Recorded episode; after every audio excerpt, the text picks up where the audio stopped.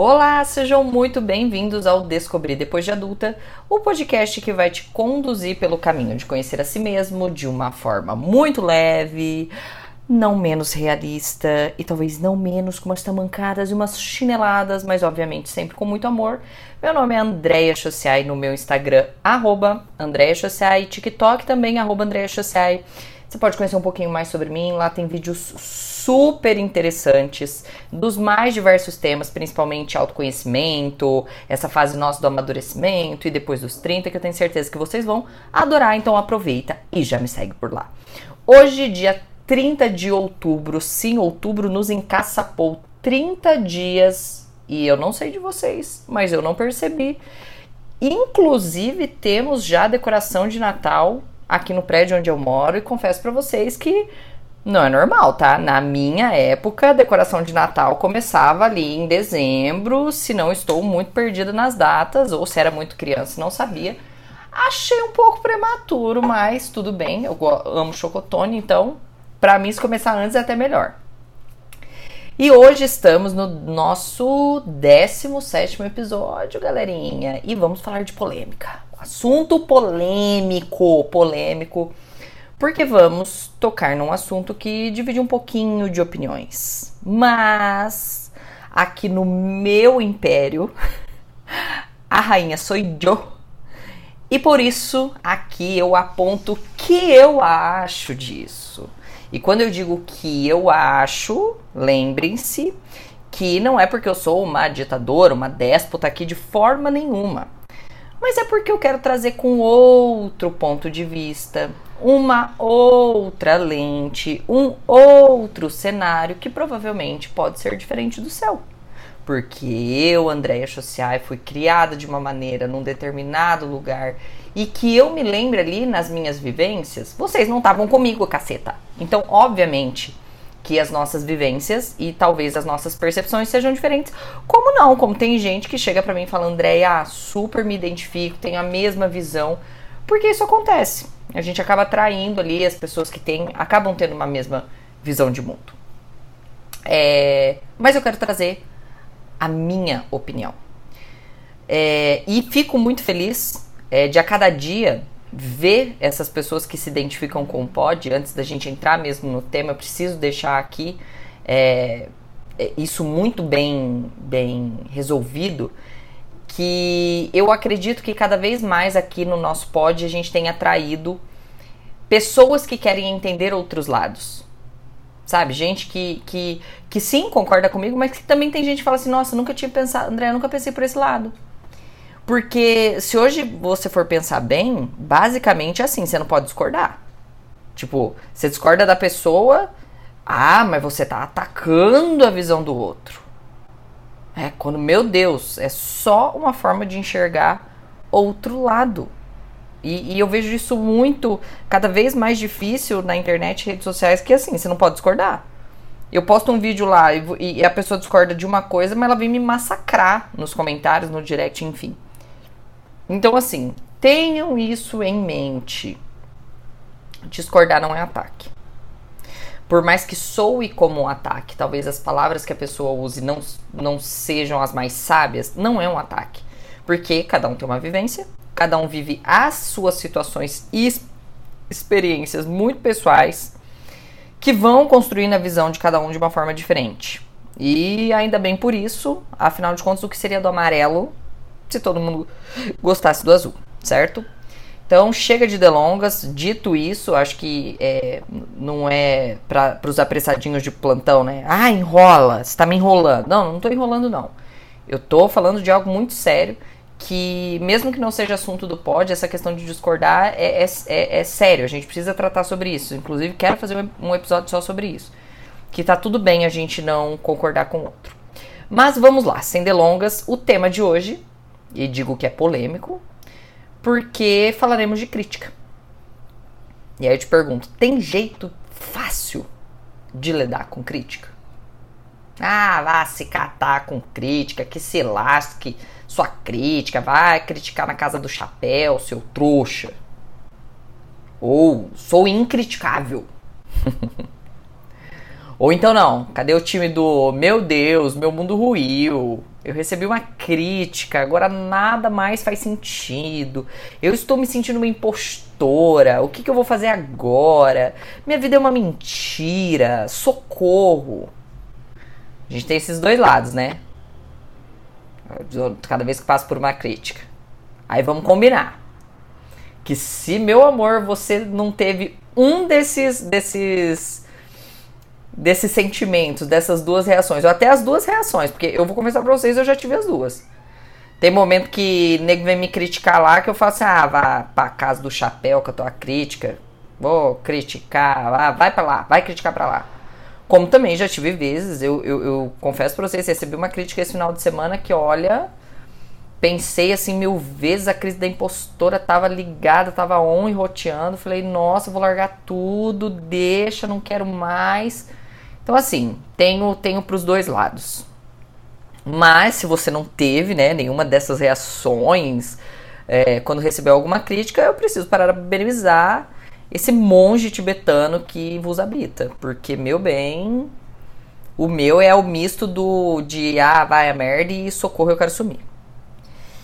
Isto porque é fato que nós, seres humanos, somos suscetíveis a opinião barra crítica. E por que isso? Por que, que a gente é tão suscetível à opinião ou à crítica alheia? Vindo do outro. Já repararam isso? Já repararam como importa o que a fulaninha acha da tua roupa? Já, já, já reparou como importa o que fulano pensa do, do, do, teu próprio relacionamento, o que, que fulano acha do seu trabalho, já, já repararam como importa? Já repararam quantas coisas você não deixou de fazer porque por medo do que a pessoa ia pensar? Então importa. Se você deixa de fazer algo que lá no fundo você sabe que é bom para você, mas você tem medo do que vão achar, então você tá se importando. Nem vem não. Tá se importando, importando muito. Isso porque, meus amores, saber se relacionar para viver bem em sociedade. Vamos falar em sociedade. Ninguém aqui vive numa caverna, ninguém aqui vive sozinho, a gente precisa viver bem para viver em, em, sociedade. E isso vai demandar da gente o quê? Flexibilidade. De às vezes fazer algo que a gente não gosta, de às vezes fazer o que gosta, de às vezes ser flexível e ouvir o outro. Porque sim, muitas vezes a, a gente tem que ceder, inclusive. Porque só assim a gente consegue conviver com outras pessoas. Isso é uma coisa que eu falo, inclusive, de casamento.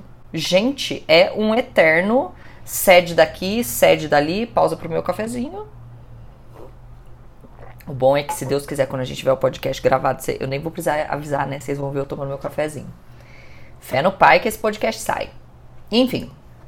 Então, assim, é, a gente tem que ceder casamento, relacionamento, quer conviver com outras pessoas, você vai ter que ceder. Então a gente precisa ser flexível. Fora isso, todos nós, todos, por mais que você diga que não lá no fundinho, todos nós queremos nos sentir queridos, a gente quer ser gostado, a gente quer gerar uma simpatia em quem está na nossa volta. Então, no nosso inconsciente, nós estamos sempre tomando cuidado com a nossa imagem social. A imagem social não é aquilo que eu sou 100% do tempo. É fruto de flexibilidades de, de comportamentos que eu tenho para conviver com outro. Por exemplo, eu não sou uma pessoa que gosta de sair. Para mim, o sair é eu e o Maicon sair para comer. Pronto. É, é, essa é a nossa saída. Obviamente que em alguns casos, por exemplo, quando eu vou na igreja, eu quero ir na igreja, eu gosto de ir na igreja. Não gosto de sair de casa, mas eu vou ter que ter uma imagem social. Então eu vou estar simpática, eu vou cumprimentar as pessoas. Isso não é uma, uma máscara, não, é a sua imagem social. Às vezes você vai ter que ir num lugar ali que você não gosta tanto, então você vai ter que fazer uma sala. Porque a gente quer ter esse cuidado e viver em sociedade. E por isso, o que os outros pensam a nosso respeito é, a gente começa a ter um cuidado. Por quê? É, de certa forma, a gente quer que seja positivo, é, a gente quer que seja bom, e isso é natural da gente. Ponto. Isso é conviver em sociedade desde os Neandertal. Ponto. Não tem o que falar. Não é assim, ai não, se vis... não é um vestir de máscara, não é nada disso. Nós precisamos, para conviver em sociedade, que a imagem que a gente passa seja de alguém positivo e, e ponto. Até porque a gente evita. Evita a pessoa negativa, a pessoa brava, a pessoa que vive com raiva. Não consegue conviver ali junto.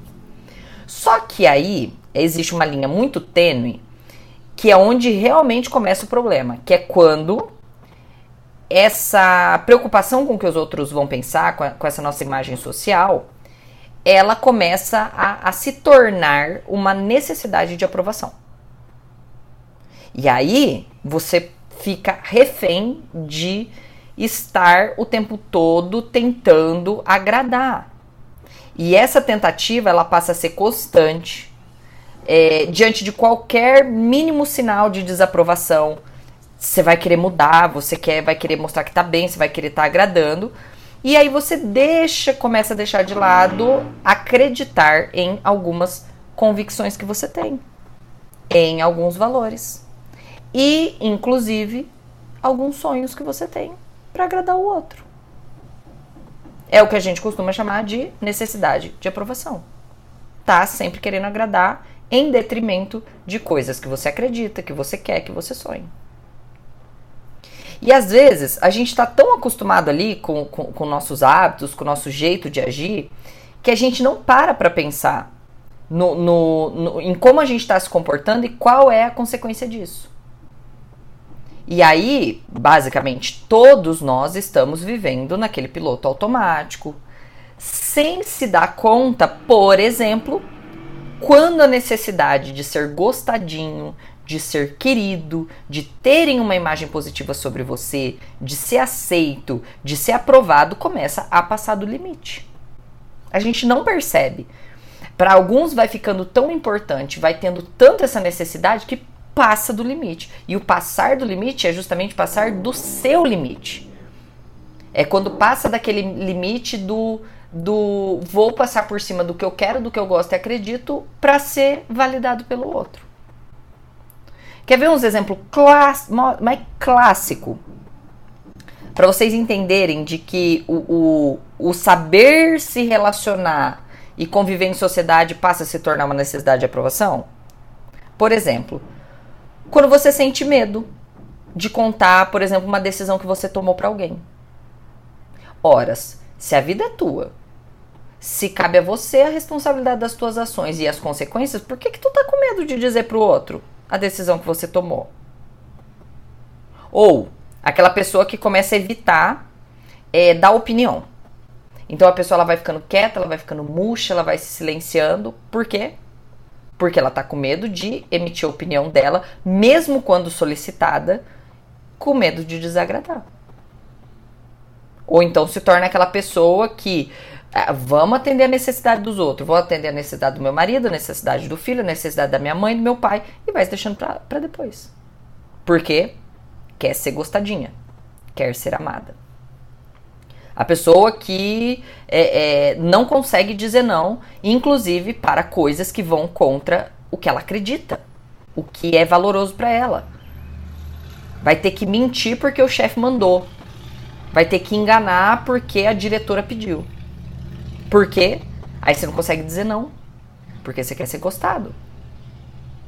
Fica preocupado com o que os outros vão dizer da tua aparência, da forma como você vai é, se vestir Pode ir até dificuldade de pôr limite, dificuldade de ser direto, ficar ali contornando, né? E, e, e, você não consegue mais comunicar até de uma forma clara, de uma forma verdadeira, porque você dá tanta volta, você dá tanta volta, tanta volta, tanta volta, tanta volta, tentando assim, bom, eu vou começar a falar e aí eu vou olhando para a feição da pessoa e aí eu vou vendo se ela tá gostando, se ela não tá gostando, conforme ela estiver gostando, eu mudo o discurso. Ô, gente. Aí não, né?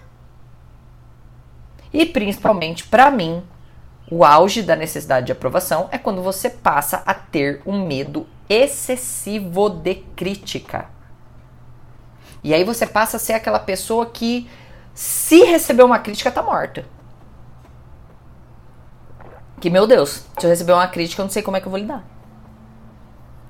Aí, de um lado, a gente tem isso. Então, tem a pessoa que ela tem essa, essa necessidade de aprovação, que ela tem essa necessidade de de ser, sabe, gostada e passa por cima de tudo isso e se anula, basicamente. Mas a gente também tem um extremo oposto. Que são aquelas pessoas que elas vão ficar tão irracional, que elas vão ficar assim tão distante do outro, assim, de, da, da vontade de foda-se se eu tenho que agradar ou não, tão avessa ao bom convívio que ela simplesmente não ouve nenhuma crítica, não acata nenhum feedback, não ouve nenhum conselho. Se for em algum pedacinho contra o que ela acredita, contra o que ela pensa, contra o que ela sente. E a gente tem pessoa, você, eu tenho certeza que vocês têm no convívio, se não for uma pessoa assim, se você mesmo não for uma pessoa assim, que foi pro extremo oposto. Que beleza, que não fica suscetível ao que os outros falam, mas também não é que não fica suscetível, nem ouve o que o outro fala. E eu não tô falando aqui, gente, de gente se metendo, metendo bedelho, não. Eu tô falando de gente que, por exemplo, tá lá numa reunião de feedback, que é muito necessário, que foi uma das melhores coisas que aconteceu na minha vida, foi num trabalho pela primeira vez ter feedback. E a pessoa se fecha porque em algum ponto ali a pessoa falou algo que ela não gosta e não ouve mais. Leva pro pessoal, e, e já é motivo pra você quer ir embora, não quer mais trabalhar ali. E como eu, Andréia, sempre priorizo trazer aqui o grande problema em tudo isso está justamente quando a gente escolhe operar nos extremos. Você entendeu? Ou quando eu tenho uma necessidade de aprovação tão grande que me trava, ou quando eu sou tão avesso à, à, à crítica, ao conselho, que eu me fecho e sigo feito mula, batendo cabeça, fazendo o trem errado, me lascando, porque eu não quero dar o braço a torcer e ouvir outra pessoa. Preciso fazer um disclaimer. Bem hoje na gravação do podcast, o senhor meu vizinho resolveu furar a parede. Então, se tiver um ruído de fundo, tentem ignorar, porque eu não estou ignorando, já estou puta, já tô quase lá falando merda. Mas vamos lá. Bora de vivências, bora de histórias, porque é, eu, eu, gosto de trazer alguns exemplos até da, das minhas relações, das minhas interações sociais, para vocês entenderem do que, que eu tô falando. Então, é, hoje eu quero trazer muito assim, como foi a relação da Andrea com crítica, com feedback, para que vocês entendam também que, assim, quando eu, eu venho aqui trazer para vocês, não é um monge, não é o próprio Buda encarnado aqui, não. Eu, eu tô falando de uma pessoa que sente, que tem. Inclusive, assim, muitos dos temas que eu trago aqui são problemas que eu, Andréia, já tive que tratar em terapia e tudo mais. E esse foi um problema muito grande que eu tive que tratar.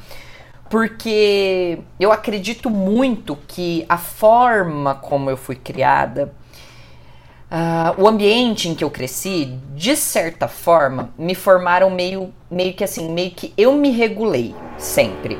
Então, assim, na infância e na adolescência, é, é, é, é, meio direto, né? Você faz o errado, toma bronca, leva um safanão, apanha daqui. Então, é, o feedback é instantâneo. Já perceberam? Infância e adolescência, o feedback é instantâneo. Fez merda, toma um tapão, toma um, um esbrega, entendeu? É, é direto. Só que quando você vai crescendo e você vai criando essa noção de sociedade e tudo mais, você daí começa a, como que eu posso dizer, tomar mais cuidado. Então você começa a se regular também pelos outros. E não é todo mundo que te dá mais feedback, porque fica todo mundo com medo do que vai pensar, do que vai achar, de também parecer uma pessoa entrona, então as pessoas dão muito menos feedback. Então, basicamente é assim. Enquanto criança e adolescente, você tá na cola dos pais, o feedback é automático, toma um safanão nas orelhas. E quando você vai ficando mais velho, os feedbacks vão diminuindo. Então, por exemplo, quando eu fui para a faculdade, e acho que também foi com todos, ou, ou você foi para o mercado de trabalho, por exemplo, eu que me gerenciava. Não tinha ninguém cuidando do meu boletim. E basicamente meu feedback era o quê? Prova. Mas nenhum professor nunca olhou, chegou para mim e falou assim: "Olha, André, você é uma aluna que na sala de aula é assim assim assado, seu comportamento". Não, o feedback era do meu conhecimento, que eram as provas. E quando eu fui pro mercado de trabalho, eu sempre fui com uma mentalidade muito de dar o meu melhor porque já disse em outros podcasts aqui, a minha a minha opção era ser a melhor. Porque eu queria deixar de ser uma lascada, eu queria deixar de ser uma fodida, eu queria ganhar dinheiro. Então não tinha outra opção. A minha opção era ser a melhor no que eu estava fazendo. Então, não porque por arrogância nem por nada, mas porque eu queria ganhar bem, eu queria subir nas posições, eu queria uh, brilhar, eu queria me destacar, enfim, eu queria ser a melhor. Então, eu me dedicava muito, eu ficava horas, eu trabalhava demais. Eu sempre, assim, se o chefe pedia A, eu fazia A mais um. Se ele pedia B, eu fazia B mais dois. Então, nunca, basicamente, os meus chefes tiveram que me pedir muitas coisas. Eu antecipava, eu era proativa. E, e, e, fui indo, fui, fui me formando, assim, meio que sozinha mesmo. Porque nos meus primeiros empregos eu nunca, nunca teve, por exemplo, uma cultura de feedback. Então, eu trabalhei, meu primeiro trabalho foi numa grande construtora. E meu chefe, basicamente, ele me amava e a gente era, tipo, muito, muito parecido. Então a gente era muito prático, era, a gente era muito analítico, não tinha muito milindre, não tinha muito mimimi, o que tinha que falar já meio que falava na cara. E a galera que trabalhava ali em volta de mim, que era que tava todo mundo no cargo abaixo, então putz, como que essas pessoas tipo vão dar um contra-feedback se você não tem essa cultura na empresa, enfim. Então nunca soube se, por exemplo, eu fui uma boa líder. Pro meu chefe eu era, porque eu resolvia o BO dele. Mas talvez pros meus liderados não. Então nunca soube. Logo em seguida, eu fui para trabalhar na prefeitura como secretária de obras, onde eu fiquei nove anos, se eu não me engano. Agora não me lembro de cabeça, mas acho que foi uns. Não, quantos anos que são? De quatro anos, não, sete anos, perdão. Fiquei sete anos. A, a, a engenheira tá ruim de matemática, hein? Traz a calculadora. Hum. E na prefeitura não tinha Ali eu comecei a ter alguns feedbacks, principalmente. Só que assim, o que, que, era o problema? Era uma época que eu tava odiando a engenharia. Então, ixi, eu ia trabalhar com desgosto, assim, eu fazia muito bem, fazia focada, mas a minha pessoa era uma pessoa péssima. E ali eu já comecei a ter alguns feedbacks. Às vezes o prefeito falava, André, é muito dura, muito brava e tudo mais. E aí depois que eu saí dali, fui crescendo, tendo outros trabalhos, que essa cultura do feedback foi aparecendo. E eu confesso que eu não me dei bem não me dei bem. Eu levava, como eu fui crescendo, assim, fui trabalhando, 10 anos trabalhando, sem essa cultura da pessoa devolver o feedback e tudo mais, eu, eu comecei a levar muito pro pessoal.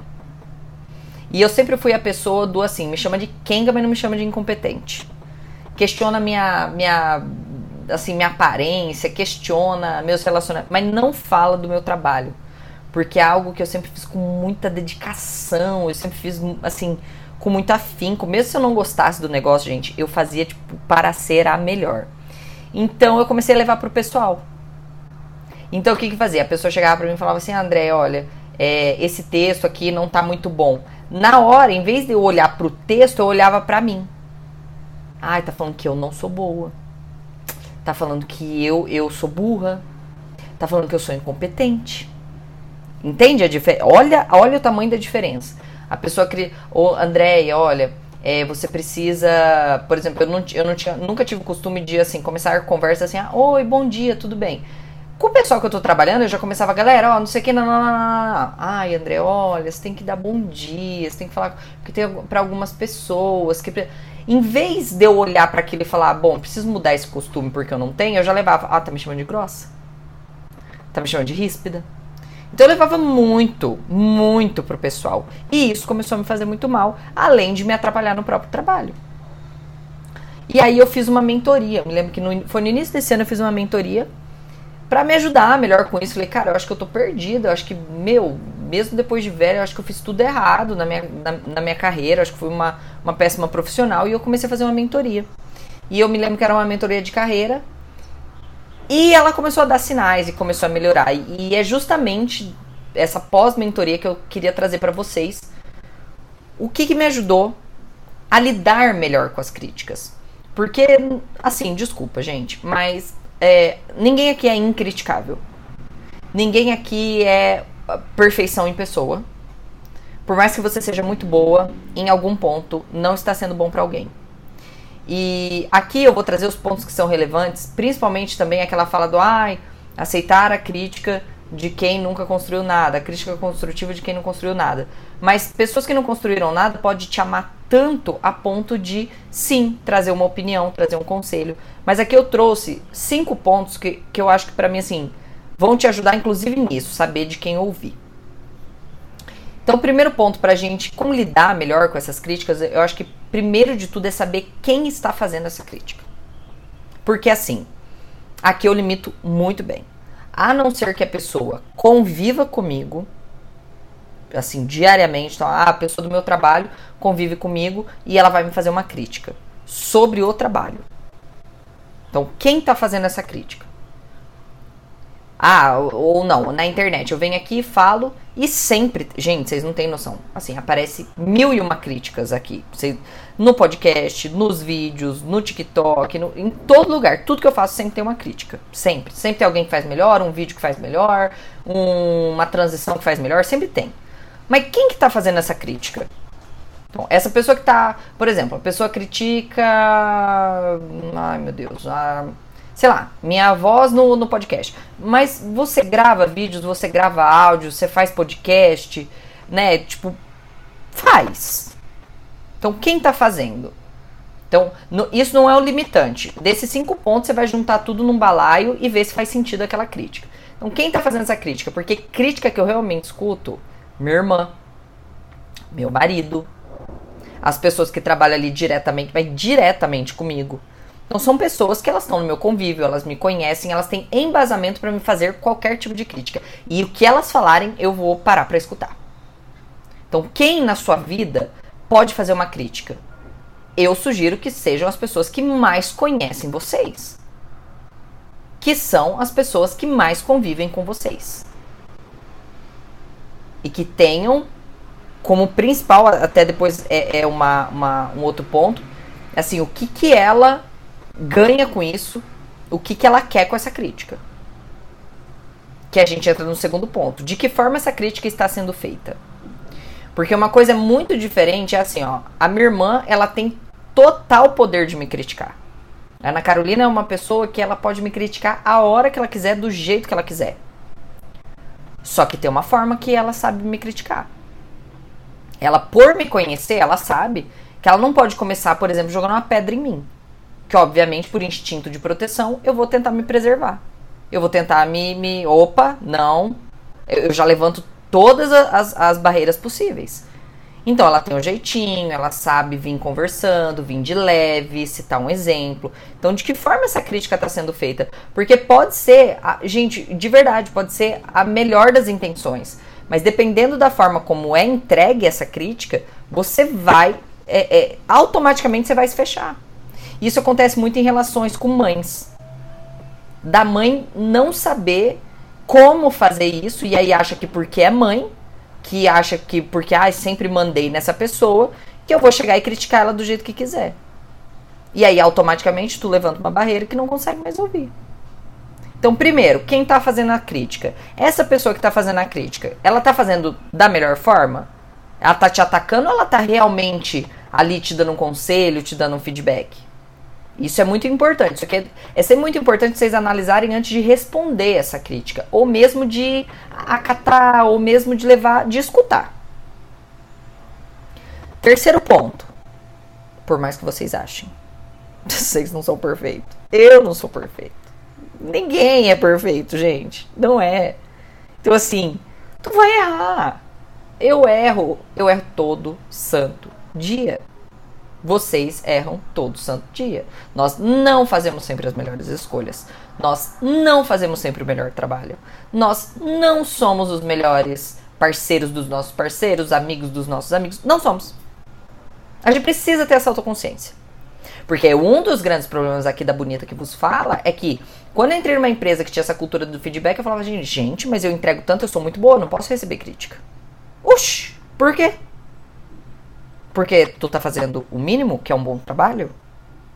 E aí não pode ouvir crítica. A bonita não pode ouvir crítica porque, não, eu tô aqui trabalhando, eu tô aqui cortando dobrado, não posso ser criticado. Pode sim, porque você pode estar tá cortando dobrado errado. Então a gente precisa, sim, quando essa pessoa vem falar com a gente, tirar aquela cera do ouvido da perfeição. Não é. Se ninguém te falou, fala agora. Tá mancada da lui lui no meio da sua cara. Vou até, dar uma pausa aqui pro meu café para vocês digerirem essa tamancada. Não, chuchus, não é perfeito. Então, assim, lá no fundinho, Mesmo que foi dito, talvez por alguém é, que não valesse a pena ou de uma forma ruim, opa, levantou essa bola. Ah, não tem nada a ver o que ela tá falando, ela desconhece minha realidade, show. Beleza, são os filtros que você vai começar a aplicar.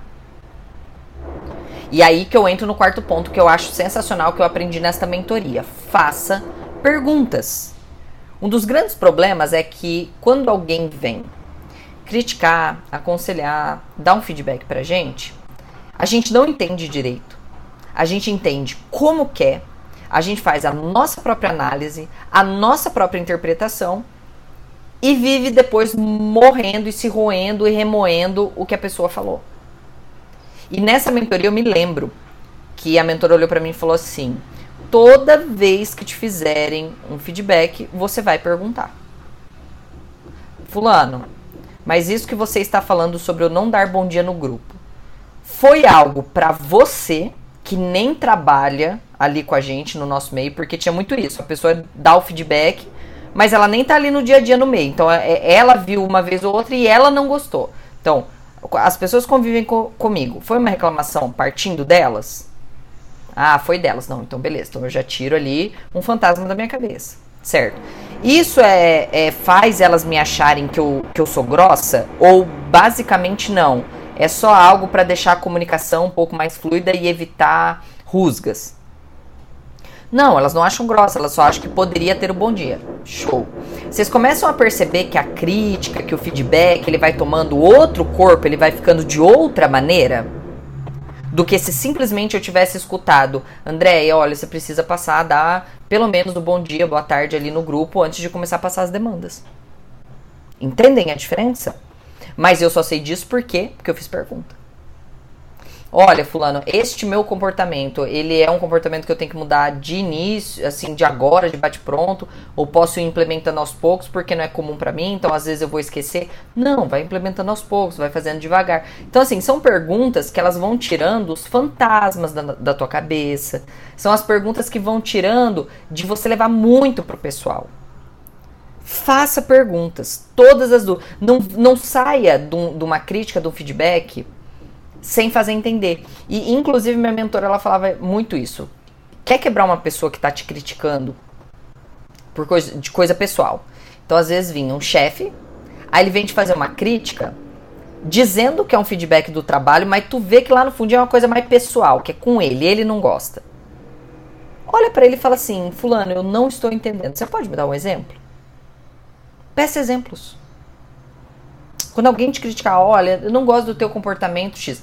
Quais comportamentos?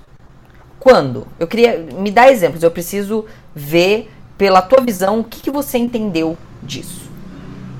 Lembrando, gente, que conselho, crítica, feedback, ele não deve ser só acatado. É, é uma conversa, é uma via de mão dupla. Então vocês têm que perguntar, vocês têm que sair dali mais resolvido do que não resolvido.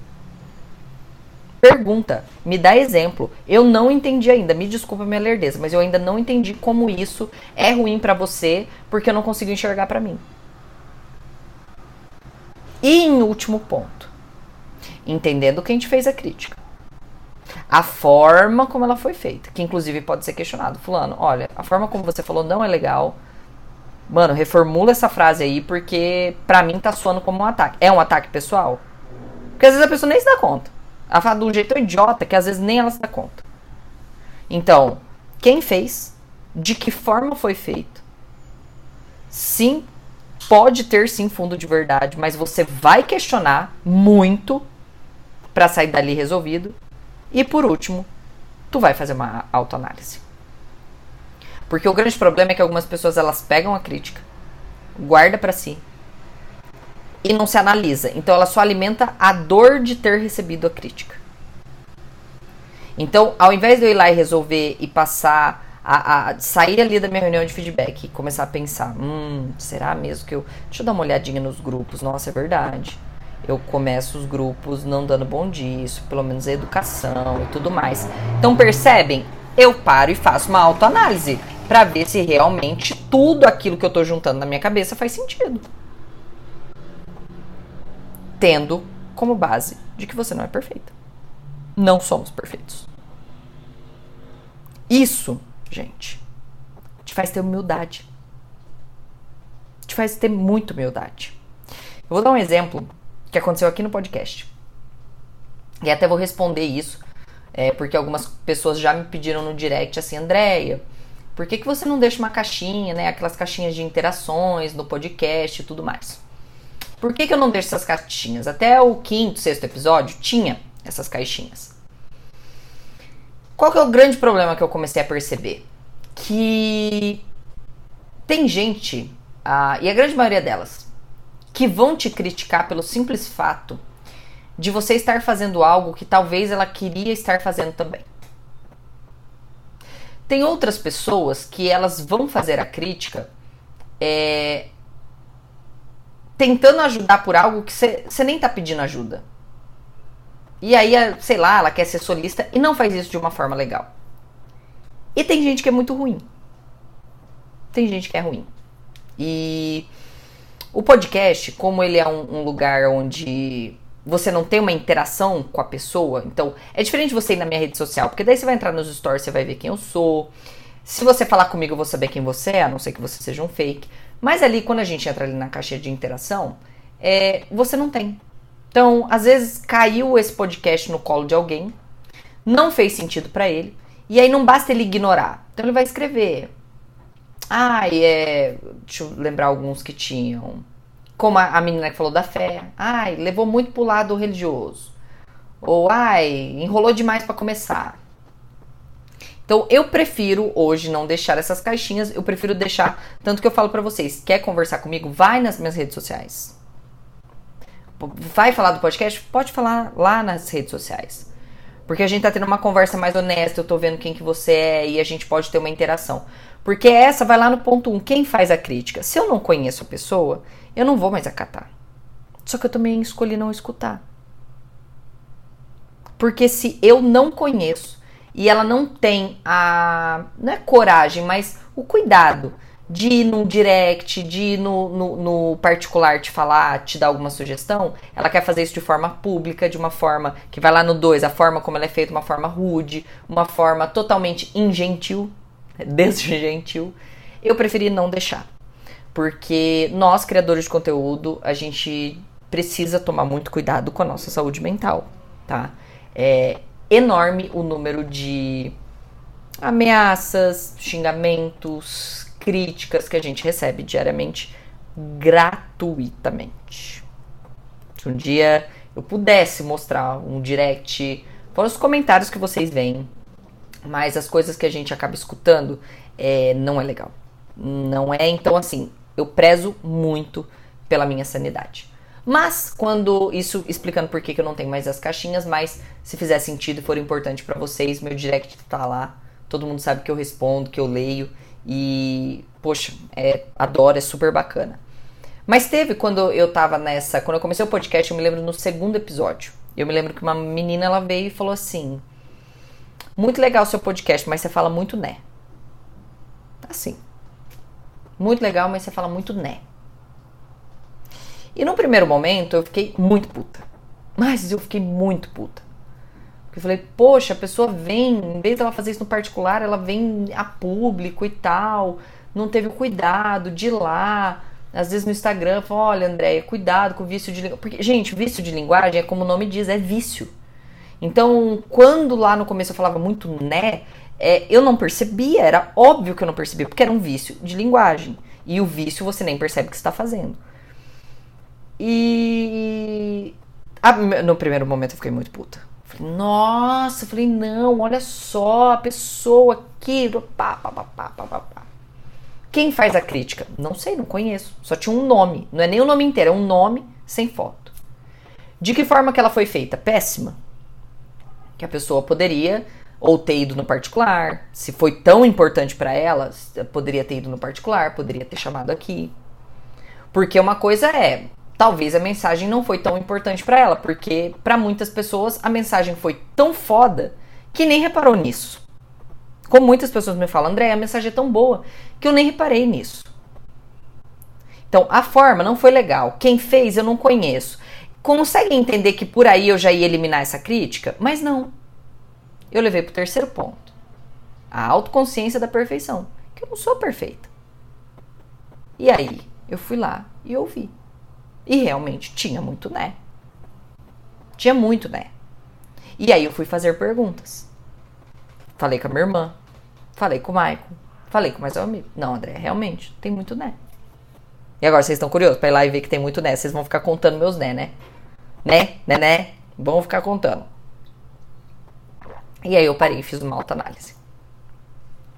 Tem razão. Não dá para eu, como comunicadora no podcast, ter tantos vícios de linguagem. E a partir daí comecei a redobrar o meu cuidado com vícios, com palavras erradas, porque eu sempre fui a pessoa do antes feito que perfeito. Então eu sempre falei, eu preciso fazer o episódio, botar para fora, e elas, mas não. Para algumas pessoas não basta só a mensagem, ela tá aqui, ela tá disponível. Para algumas pessoas é importante também a forma como ela se apresenta. Então, hoje, se o podcast ele tá melhor, ele tá com menos vício, foi por causa de críticas que eu soube lidar com elas. De quem? De que forma? Sou perfeita? Não. Perguntas. Tá acontecendo mesmo? E parei para fazer uma autoanálise. Então, com isso, hoje o podcast, eu, por exemplo, considero que ele tá um pouco melhor. E assim a gente vai melhorando com crítica, com feedback, mas fazendo sempre essas análises. Quem faz, de que forma. Eu recomendo muito que a partir de hoje vocês comecem a fazer isso. Porque no fundo te ajuda. Não dá pra gente levar tudo tanto pro pessoal. A gente vai fazer cagada. A gente vai errar pra caceta. Só que a cagada, o erro, o vício de linguagem, ele não, não faz da André uma pessoa ruim. Ela só mostra que a André tá errando. E tá tudo bem. Tá tudo bem a gente errar. Só, nessa até só GG foi perfeito, só Jesus. E nem assim agradou todo mundo. Então, a crítica, o conselho, não se deixe balizar por eles, não deixe a sua vida travar por eles e nem se feche totalmente. Porque alguma coisa boa você pode tirar dali se vocês tomarem esses cinco passos. Espero demais que esse episódio tenha ajudado vocês. E espero vocês muito em breve, ainda essa semana, que teremos sim feriado, mas teremos podcast. Muito obrigada pela presença de vocês aqui. Espero vocês no próximo.